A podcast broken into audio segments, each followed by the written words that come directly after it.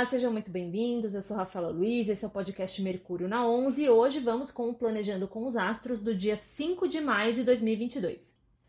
A lua segue no signo de Câncer, potente, nutridora, excelente momento para as emoções. A gente ainda está na lua nova, né? A gente ainda não está na lua crescente, então é um ótimo momento para a gente revisitar as nossas emoções, né? E despertar em nós essa figura materna, essa energia de nutrir e cuidar do próximo, independente se você é mãe ou não, se você é pai ou não. O grande evento do dia, ao meu ver, é a conjunção exata do Sol com Urano. Como eu disse lá no áudio que eu abri o mês de maio, do dia 1 de maio, se você não escutou ainda, dá um pulinho lá e escuta. Só acontece uma vez por ano, né? O trânsito de Urano ele é muito lento, então ele fica vários anos no mesmo signo.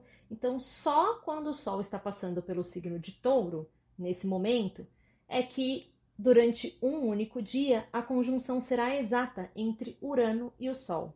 E qual é qual é a figura que eu imagino quando eu penso numa conjunção de planetas com ideias tão opostas? Por que tão opostas? Porque o Sol é regente do signo de Leão e Urano é o regente do signo de Aquário. Então nós, temos, nós estamos falando aqui de planetas que falam de coisas completamente diferentes a princípio, né? Então, o Sol, ele é um centralizador, ele é um magnetizador, ele atrai tudo para si, ele fala da consciência, do nosso brilho pessoal, da nossa autoestima, do se priorizar, né? Tudo que fala. As casas de fogo, os signos de fogo, eles têm essa, essa coisa na, narcisista, mas não de forma doentia, tá? É um assunto da casa. O olhar para si mesmo, priorizar a si mesmo, se autoafirmar, enfim. E, e o Sol é regente do signo de Leão, então ele, ele trata dos mesmos aspectos. Já Urano, ele é do signo de Aquário, que traz, que é o signo oposto ao Leão. Então tenta, na verdade, tirar as coisas do centro, tirar as coisas da inércia central em que elas estão. Por isso essa figura tão ligada à ideia das sociedades alternativas, daquilo que beneficie o coletivo e não somente a mim, de tirar as coisas da rigidez, do conservadorismo, enfim. Como eu comentei aí em algum outro áudio, um dos símbolos de Urano, se você nunca viu, procura o meu post lá no Instagram sobre Aquário. Eu, quando eu falei sobre Urano naquele post, eu coloquei a figura dos dois glifos astrológicos de Aquário. E um deles é o mesmo glifo do Sol, só que com uma seta para cima, como quem deseja tirar do centro, descentralizar.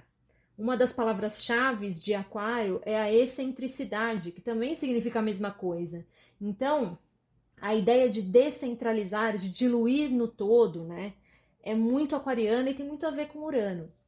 Os dois estão no signo de Touro, então as energias dos dois planetas ali estando conjuntas, elas tendem a se manifestar nos assuntos taurinos, então finanças, a materialidade das coisas, como eu lido com os meus recursos, como eu do, me, me dou prazer e também me propicio conforto, porque os cinco sentidos da materialidade, né?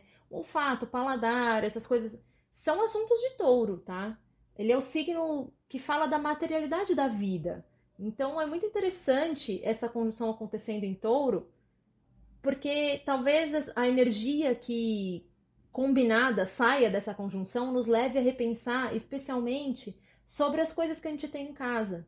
O Sol é a consciência e Urano é um convite a olhar para as coisas de outra forma. Então, o que de fato aqui me representa, né? Desses objetos, o que de fato eu uso ou eu não uso, da da forma como eu lido com os meus recursos, a ideia de que passar coisas para frente abre espaço para o novo chegar, para mim fala muito sobre essa conjunção em Urano aí, é, de Urano com o Sol em Touro. Então é um excelente dia. Se você já estava pensando em fazer isso mesmo, de olhar para os seus armários, né, para suas coisas e pensar o que de fato não lhe serve mais ali. Não lhe serve mais, não estou nem falando de roupa, de tamanho de roupa. Estou falando não serve mais como a pessoa que você se tornou. O que, que aqui de fato manifesta a minha essência, enfim. Tomando o cuidado também para não querer fazer isso com as coisas dos outros. Tipo, ah, não, em vez de olhar o meu armário, vou olhar o armário do meu filho, sei lá, adolescente. O que é do outro cabe ao outro. E isso também é uma disputinha, um conflitinho aí desse Sol com esse Urano.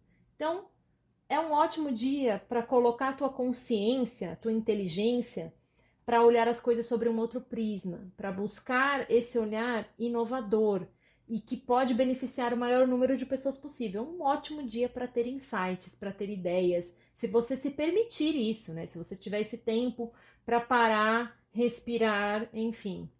Eu sei que é difícil, muitas vezes a gente não consegue, mas busque um momento hoje.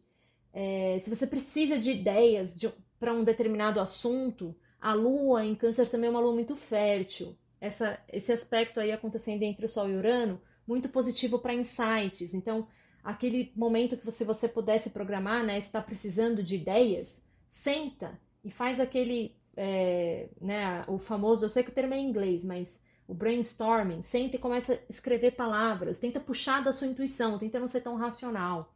Quem sabe alguma coisa aparece. É isso, gente. Espero que vocês gostem. Até amanhã.